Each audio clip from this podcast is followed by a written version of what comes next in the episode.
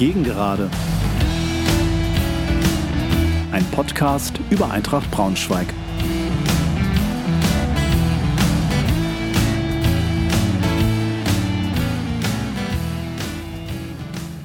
Hallo und herzlich willkommen zur 77. Folge der Gegengerade. freue mich sehr, dass ihr wieder dabei seid. Heute gibt es in der englischen Woche also bereits die zweite Folge der Gegengerade, die diesmal kurz und kompakt ausfällt. Denn das gestrige Spiel gegen Freiburg 2 war ein Kampfspiel und bis auf unseren erfreulichen Siegtreffer durch Krause nicht besonders attraktiv. Wir haben gewonnen, das ist eine gute Reaktion auf die ärgerliche Niederlage in Duisburg. Passiert ist auf dem Platz aber eher wenig. Und so beschränke ich mich bei der Rückschau auf die Eintracht-DNA, die das Geschehen perfekt zusammenfasst. Darüber hinaus habe ich als Vorschau auf unser nächstes Heimspiel gegen den Waldhof am Samstag mich mit Yannick Barwick unterhalten, dem Pressesprecher des Waldhofs.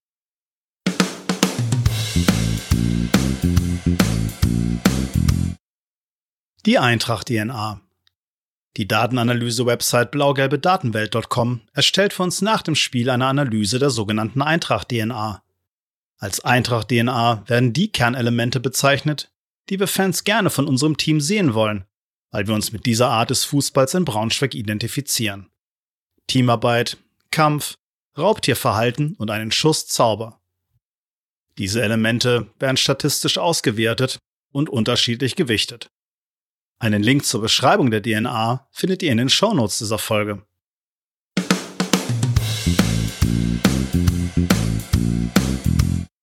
Kam nun die Eintracht-DNA im Spiel gegen den SC Freiburg zur Anwendung?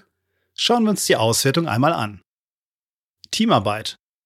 Es war ein sehr ausgeglichenes Spiel mit wenigen Chancen auf beiden Seiten. Leider gab es von Eintracht sehr viele Fehlpässe, besonders in der Vorwärtsbewegung. Man arbeitete aber gut gegen den Ball und ließ wenig bis gar nichts an Torchancen des Gegners zu. Note 3. Der Kampf. Eintracht zeigte kämpferisch eine ordentliche Leistung. Insgesamt haben wir von 233 Duellen nur zwei weniger gewonnen als der Gegner. Es war also sehr ausgeglichen. Im Vergleich zum letzten Spiel eine klare Steigerung. Note 2. Das Raubtier. Wo ist das ganze Tempo hin, das Eintracht bislang so ausgezeichnet hatte? Eintracht zeigte plötzlich ein Spiel ohne Tempo, was hoffentlich die Ausnahme in dieser Saison bleiben wird. Der Gegner hatte mehr Balleroberungen und wir nur wenig Lösungen. Und trotzdem konnten wir mit einem Standardtor das Spiel für uns entscheiden. Note 4. Der Zauber. Hier gibt es, außer dem Standardtor, nicht viel zu berichten. Unsere Kreativität glänzte weitestgehend durch Abwesenheit. Note 5. Er gibt unterm Strich die Gesamtnote 3.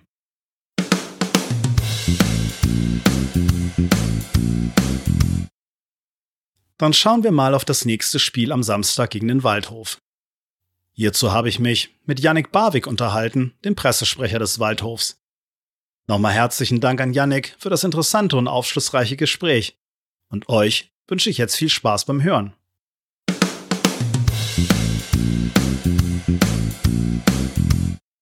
Heute bei mir zu Gast im Vorfeld der Partie Eintracht gegen Waldhof am Samstag, den 25.09., ist Yannick Barwick, Pressesprecher des Waldhofs. Grüß dich, Yannick. Schön, dass du dabei bist. Servus, Thomas. Sehr gerne. Danke für die Einladung. Yannick, es ist gute Tradition in meinem Podcast, dass sich der Gast natürlich einmal kurz selber vorstellt. Ähm, was mich natürlich besonders interessiert, warum eigentlich der Waldhof und wie wird man dann Pressesprecher? Ja, zunächst einmal zu mir. Ich bin 24 Jahre alt, äh, komme ursprünglich aus Heidelberg und wohne dort auch immer noch. Das liegt äh, 20 Kilometer vor Mannheim. Ähm, ich war zuvor im Basketball tätig als Pressesprecher, äh, MLP Academics Heidelberg, mittlerweile aufgestiegen, äh, auch in die erste Liga, spiele also auch gegen Braunschweig tatsächlich. Mhm.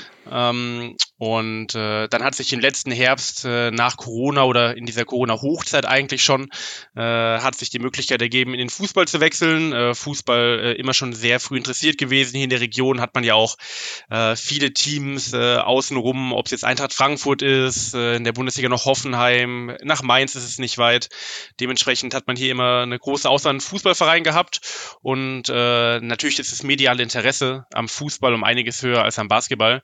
Mhm. Und dementsprechend äh, habe ich dann den Sprung in den Fußball gewagt und äh, Waldhof immer schon hier auch ein traditionsreicher Verein, äh, der hier in der Region einfach äh, einen äh, ganz großen Stellenwert hat. Und äh, deswegen freue ich mich, äh, für den Waldhof arbeiten zu können. Mhm, kann ich mir gut vorstellen.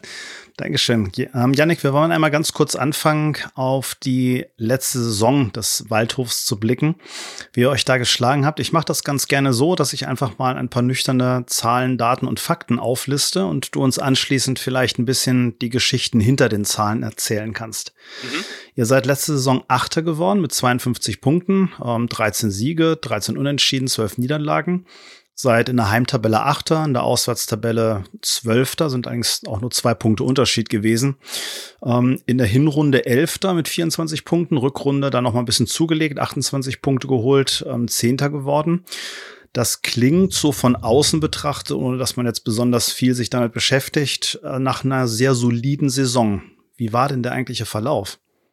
Ja, es war wirklich so eine, ich will nicht sagen eine klassische Durchschnittssaison. Ähm, es gab äh, positive Phasen, es gab negative Phasen. Wir am Anfang der Saison haben wir sehr, sehr guten Fußball gespielt unter Patrick Klöckner, ähm, der neu als Trainer gekommen ist. Äh, da waren wir wirklich äh, fußballerisch mit das beste Team der Liga. Allerdings waren die Ergebnisse nicht so gut. Wir sind mit Unentschieden die Saison gestartet, wo wir hätten gewinnen müssen. Ähm, dann haben wir äh, das auch relativ äh, gut konnten wir uns etablieren im oberen äh, Tabellendrittel. Ähm, dann kam der Dezember, in dem wir sehr, sehr viele Verletzungen hatten und dann äh, ging es ein bisschen nach unten und dadurch, dass die dritte Liga sehr, sehr eng war, äh, war man auch direkt schon wieder dann so im erweiterten Abstiegskampf dabei. Mhm. Äh, Im Januar hatten wir dann eine äh, überragende Phase. Da mussten wir innerhalb von 22 Tagen sieben Spiele machen durch Nachholspiele mit Corona. Wow davon fünf auswärts. Wir mussten nach Lübeck unter der Woche fahren, nach Halle, also wirklich weite Strecken aus Mannheim mhm. und äh, sind da dann mit äh, fünf und mit vier Siegen und drei Unschienen rausgegangen und hatten wirklich so eine, äh, ein gutes Gefühl gehabt. Äh, dann kam äh, das Derby gegen Kaiserslautern, äh, die gerade den Trainer äh, entlassen hatten, bei denen gar nichts mehr ging und äh, da haben wir dann zehn Minuten verschlafen und äh, dann verlierst du das Derby und kommst in so eine, wirklich so eine Abwärtsspirale rein. Mhm. Äh, dann lief gar nichts mehr, dann äh, hatten wir tatsächlich eine Zeit lang mit gegen den Abstieg zu kämpfen. Äh, allerdings war die spielerische Qualität äh, sehr, sehr hoch. Wir hatten über die ganze Saison mit vielen Verletzten zu kämpfen. Ähm, wenn man es mal anschaut, äh, Spieler aus der letzten Saison, Jastremski spielt bei Hertha in der ersten Bundesliga, Christiansen spielt bei Fürth in der ersten Bundesliga, äh, Marco Schuster spielt äh, bei Paderborn, ist Tabellenführer in der zweiten Liga als Stammspieler. Mhm. Also wir hatten schon einige Spieler, die wirklich äh, sehr hohe Qualität hatten und äh, das hat sich am Ende der Saison dann auch ausgezahlt und äh, Qualität setzt sich meistens durch und äh, so haben wir es auch durchgesetzt. Waren am Ende Achter, hätten wahrscheinlich auch Zwölfter werden können, das war ein sehr enges Mittelfeld. Im Endeffekt allerdings eine, eine Durchschnittssaison äh, war mehr möglich, äh, aber war in Ordnung für das zweite Jahr. Mhm. Dritte Liga ja traditionell immer sehr eng beieinander. Ne? Also Richtig, richtig, richtig. Das ähm, kann ganz schnell mal nach oben wie nach unten gehen, aber wie du sagst, ich denke auch mit dem achten Platz in der zweiten Saison nach dem Aufstieg könnte er sicherlich ganz zufrieden sein unterm Strich. Janik, wir schauen uns dann mal an, was bisher diese Saison passiert ist. Ähm, ihr habt, wenn ich das richtig beurteile, von außen mit neun Zugängen und elf Abgängen so einen eher moderaten Umbruch gehabt. Eigentlich kein Umbruch, sondern das klingt von außen betrachtet erstmal noch relativ organisch. Eigentlich eher ganz, ganz durchschnittlich, was da passiert ist. Wie würdest du das bewerten? Richtig, wir haben schon einige Leistungsträger, wie ich gerade eben auch schon erwähnt habe, äh, verloren. Mhm. Und es war sehr wichtig, dass wir diese Leistungsträger auch 100% ersetzen können.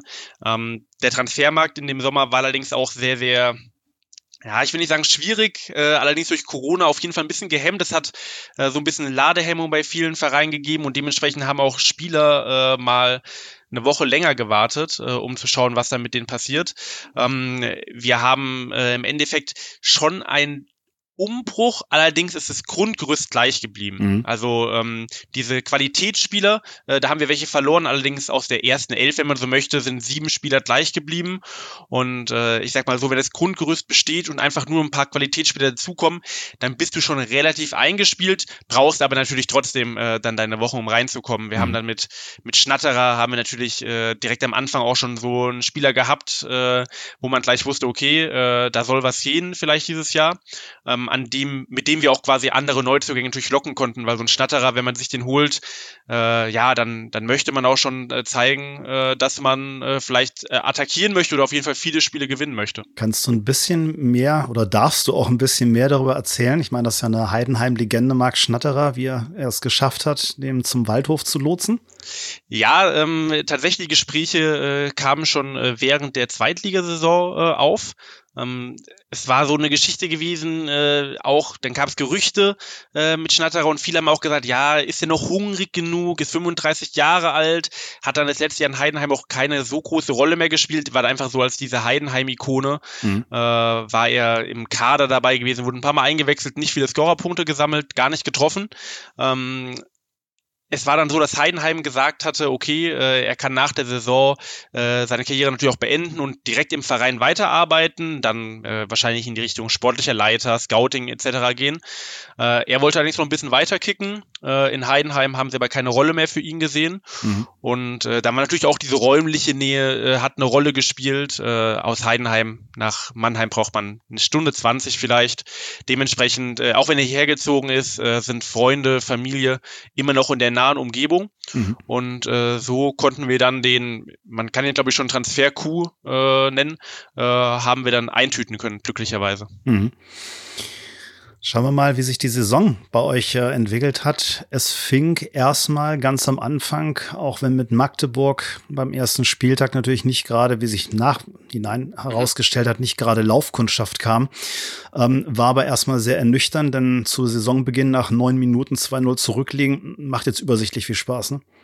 Ja, das war natürlich ein Nattenschlag. Man geht ins erste Spiel rein, ist da äh, hoch motiviert, äh, man nimmt sich viel vor. Man wusste ja vor der Saison schon Magdeburg, okay, die äh, sehr guter Trainer äh, Christian Titz und äh, es war uns schon klar, es wird kein einfaches Spiel werden, aber trotzdem willst du halt nicht so eine Saison starten. Mhm. Äh, und es war dann wirklich äh, zur Halbzeit, äh, wenn wir 4-0 hinten gelegen hätten, hätte man sich auch nicht beschweren dürfen. Da haben die uns überrumpelt. Das ist ja auch so ein bisschen deren, äh, deren Spielweise, die ersten 15 Minuten voll draufbrechen und wenn du dann führst, beziehungsweise in Rückstand gerät, verletzt. Äh, dann wird es schwierig werden. Äh, in der zweiten Halbzeit haben wir uns gefangen, aber es war natürlich äh, ja maximal unglücklich als Saisonstart. Entweder mit Zuschauern, da nimmt man sich was vor, super Stimmung im Stadion gewesen. War nicht ideal, mhm. ähm, aber äh, man sieht ja in der Tabelle, wo Magdeburg steht, also Laufkundschaft war das auf keinen Fall. Nee, mit Sicherheit nicht.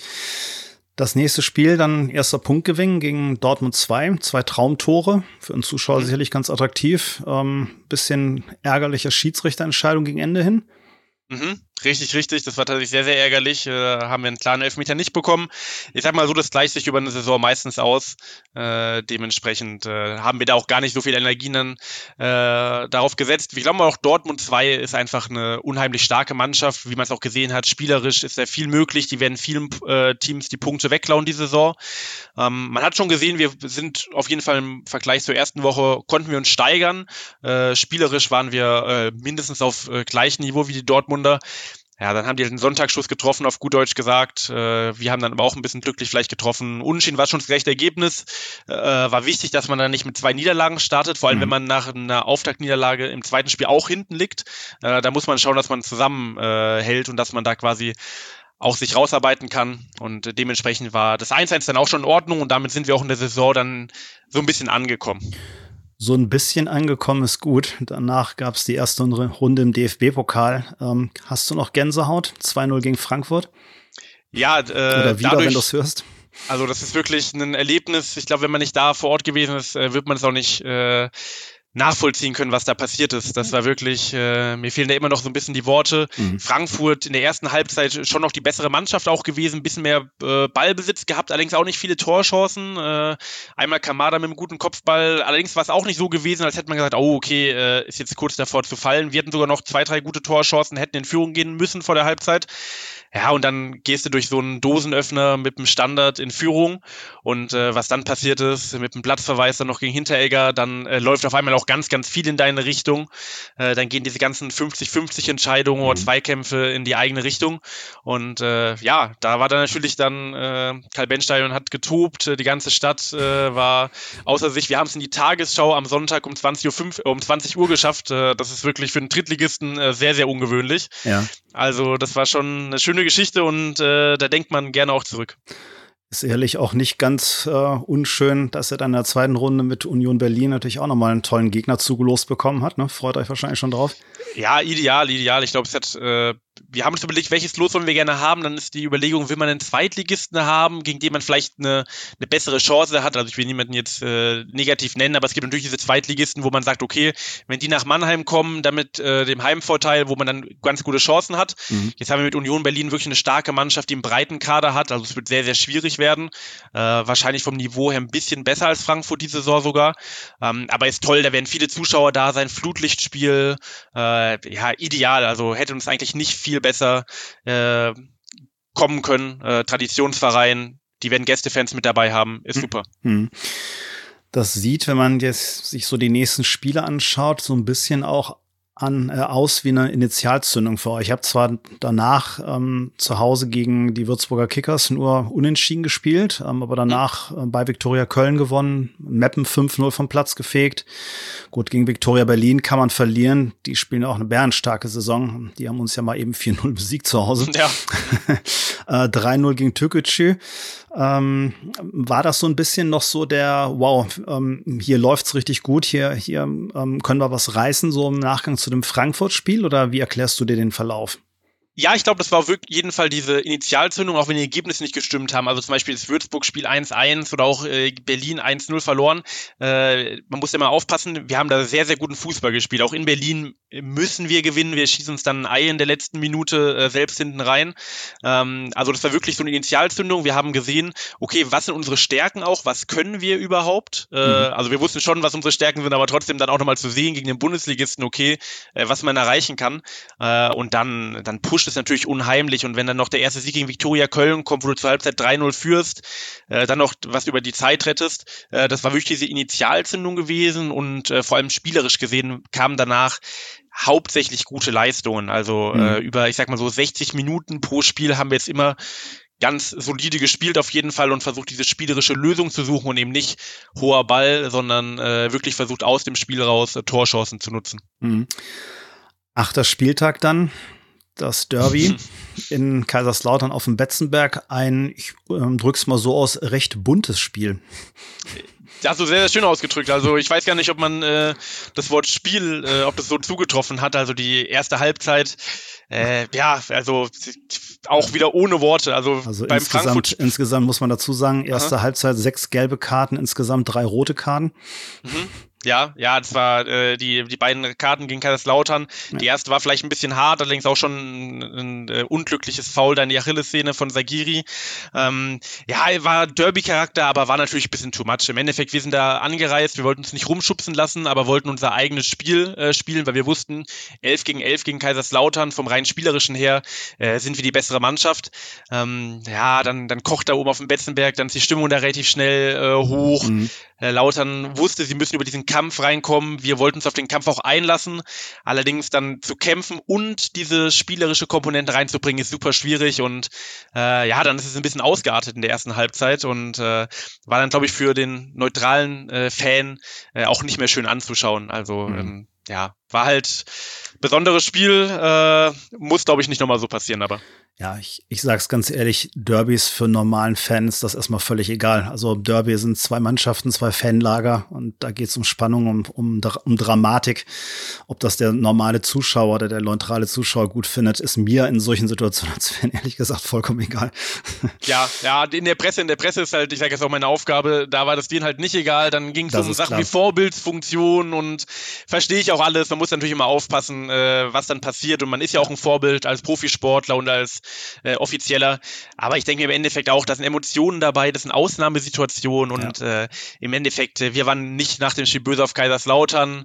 Ich glaube, Lautern war auch nicht auf uns böse. Es war ein Fußballspiel und äh, schiedlich, friedlich 0-0 und gut ist. Ja, hat trotz allem für Gesprächsstoff gesorgt. Ähm, letzte Spiel war zu Hause ein 2-1 gegen Hallischen FC. Ähm, mhm. Aufwärtstrend so weiter bestätigt. Ja, ich glaube, äh, wir haben einfach jetzt auch gesehen, dass wir daheim äh, bockstark sind, gewinnen jetzt drei Heimspiele am Stück. Ähm, gegen Halle erste Halbzeit war vielleicht sogar die beste Halbzeit der ganzen Saison. Äh, da haben wir wirklich sehr, sehr gut gespielt. Durch einen 30-Meter-Knaller von Scherbakowski haben wir auch nur einen kassiert leider, aber äh, das war spielerisch super, viele Torschancen rausgespielt. Äh, da hat man auch wieder gesehen, was die Qualitäten sind. In der zweiten Halbzeit muss man auch, würde ich aber mal Halle wirklich äh, sagen, äh, Respekt vor der Leistung, trotz vieler verletzter Spieler. Beuth war auch noch gesperrt.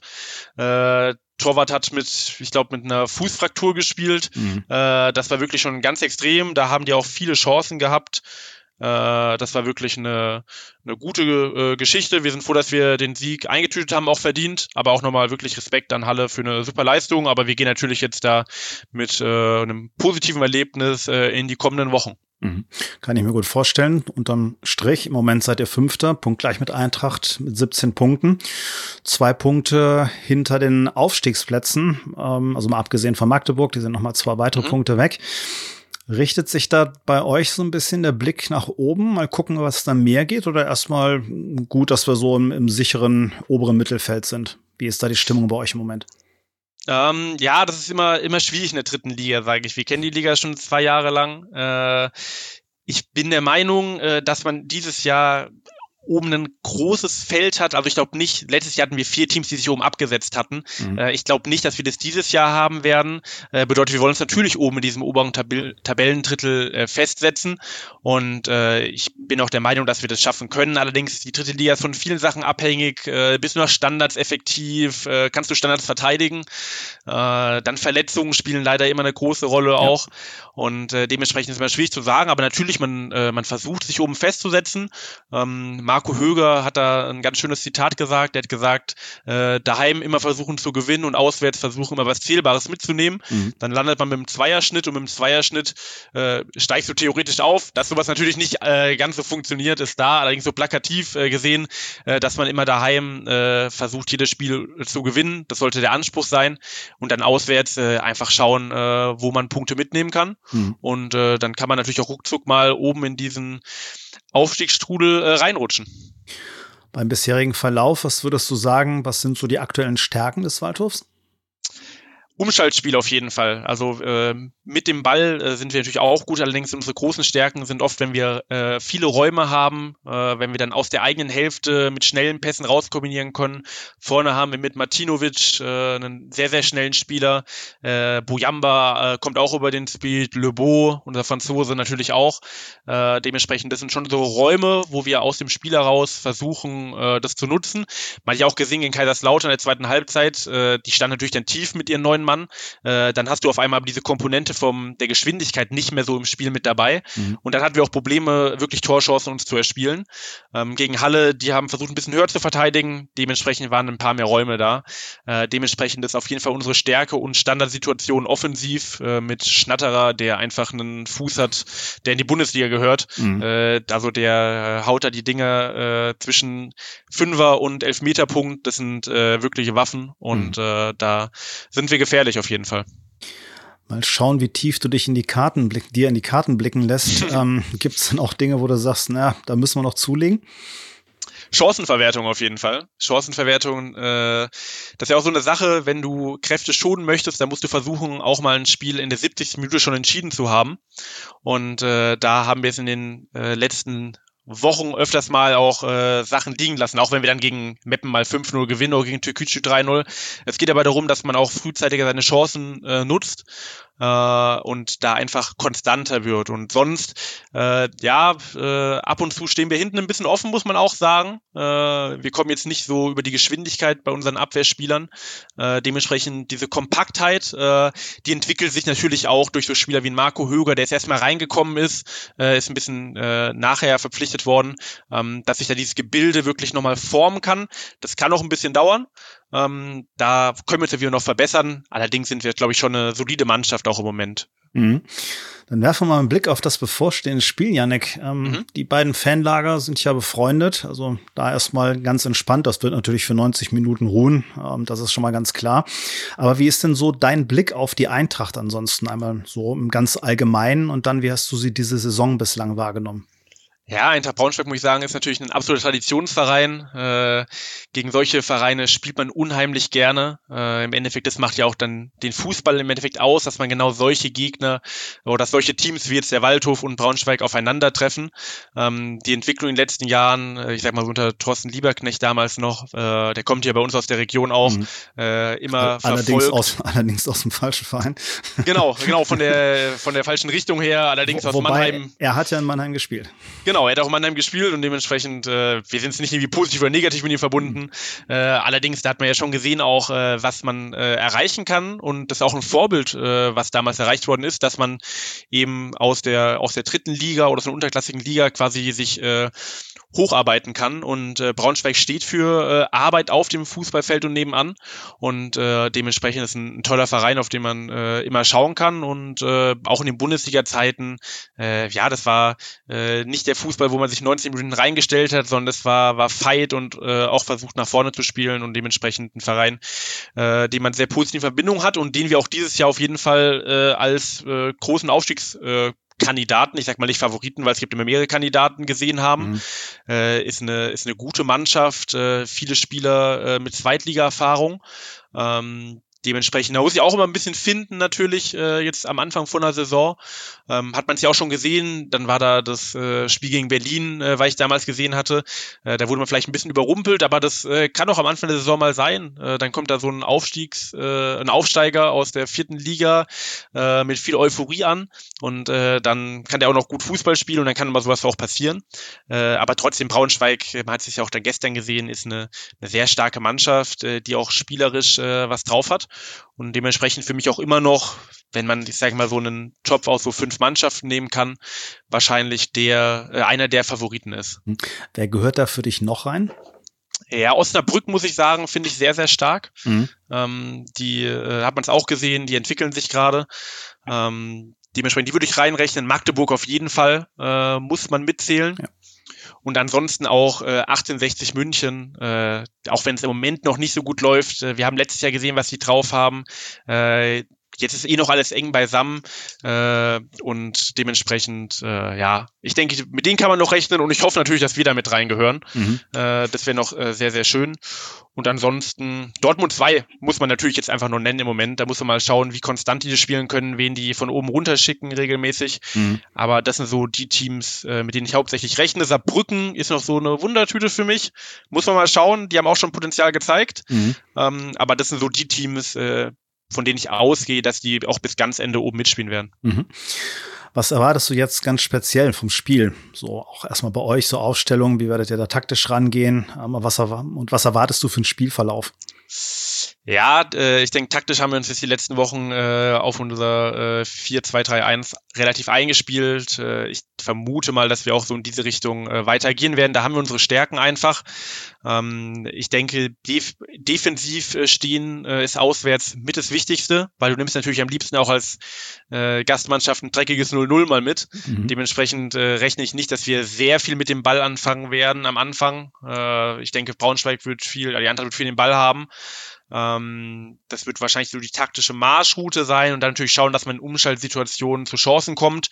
Ähm, allerdings äh, ist natürlich auch du wirst eine Mannschaft wie Braunschweig, wird man nicht 90 Minuten vom Tor weghalten können. Da wird es Torchancen geben. Dementsprechend werden wir auch versuchen, äh, uns selbst, ich sag mal, diese fünf äh, sehr guten Chancen rauszuarbeiten. Ich denke, das ist immer so ein, ein guter Standard. Und wenn du von den fünf äh, sehr guten Torchancen zwei nutzt auswärts, dann solltest du auf jeden Fall einen Punkt mitnehmen können. Und dementsprechend äh, ähnlich denke ich, dass es auch angehen wird. Ich denke, Braunschweig äh, wird daheim auch was zeigen wollen, äh, natürlich, äh, wo, wo die Stärken liegen, den eigenen Fans äh, von der ersten Minute zeigen, dass man da mit den drei Punkten äh, die englische Woche auch beenden möchte, die es für Braunschweig ist. Man muss natürlich mal schauen, äh, drei Spiele in einer Woche sind natürlich äh, auch kein äh, Zuckerstecken. Da hatten mhm. wir jetzt ein bisschen äh, Vorteile, wobei wir äh, ehrlich gesagt auch die Woche zu kämpfen hatten mit äh, Erkältungssymptomen einiger Spieler ja. mhm. und ein paar angeschlagene. Dementsprechend äh, sonderlich viel mehr regenerieren äh, konnten wir es auch nicht. Ähm, aber dementsprechend, das ist so da, wo wir uns, äh, glaube ich, am Samstag sehen werden. Ich denke, es könnte ein ausgeglichenes Spiel werden. Ähm, ja, wird bestimmt schön für den Zuschauer sein. Da bin ich gespannt, denn Eintracht ist eigentlich auch eher im Moment so ein Umschalt Team. Also mhm. das ist, es muss die schmunzeln, als du sagtest, äh, Stärke bei euch ist Umschalten. Das ist bei uns nämlich auch. Ähm, ja. Umso spannender wird's, wenn du meinst, okay, wir überlassen erstmal, also um es mal plakativ zu sagen, ja. Eintracht den Ball. Da bin ich mal sehr gespannt, was wir daraus machen, weil das war bisher ähm, über Stärken und Schwächen reden noch nicht so die ausgewiesene Stärke der Eintracht, das Spiel selber gestalten zu können. Also mal gucken, was mhm. da am Ende mal rauskommt. Was ist denn dein Tipp, Janik? Ja, also die, grundsätzlich tippe ich, würde ich immer für die äh, für den Waldhof natürlich tippen. Äh, ich kann nicht mir aber vorstellen, ganz überraschend. Äh, nicht ganz überraschend, ähm, aber wenn ich mal ein bisschen die Waldhof-Brille absetze, ich kann mir wirklich vorstellen, dass wir ein, ein gutes Spiel äh, sehen werden äh, mit nicht so vielen Torchancen äh, auf beiden Seiten. Äh, ich rechne mal mit einem 1 zu 1. Mhm. Ähm, ich kann mir aber auch vorstellen, äh, wenn ein Team 1 in Führung geht, dass es für das äh, andere Team sehr, sehr schwierig wird, weil dann kann sich das andere Team komplett auf dieses Umschaltspiel natürlich äh, verlassen. Mhm. Und dann wird tief gestanden werden und dann geht es natürlich um diese freien Räume der Offensive zu nutzen. Mhm. Und äh, dementsprechend, ich würde mal 1-1 tippen. Mhm. Ähm, ich hoffe natürlich, dass wir da mit einem äh, 1 zu 2 rausgehen werden. Okay. Gut, Yannick, das war's schon.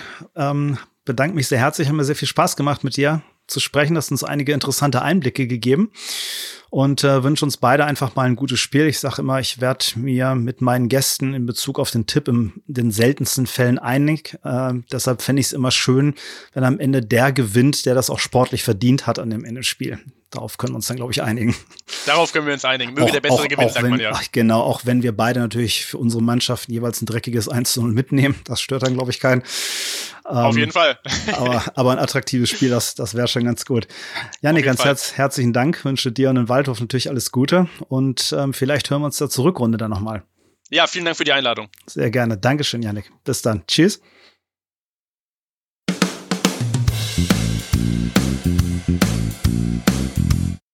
Soweit also das Gespräch mit Yannick Barwig. Die Gegengerade macht urlaubsbedingt nun eine kleine Pause und wir hören uns nach dem Spiel gegen den ersten FC Saarbrücken wieder.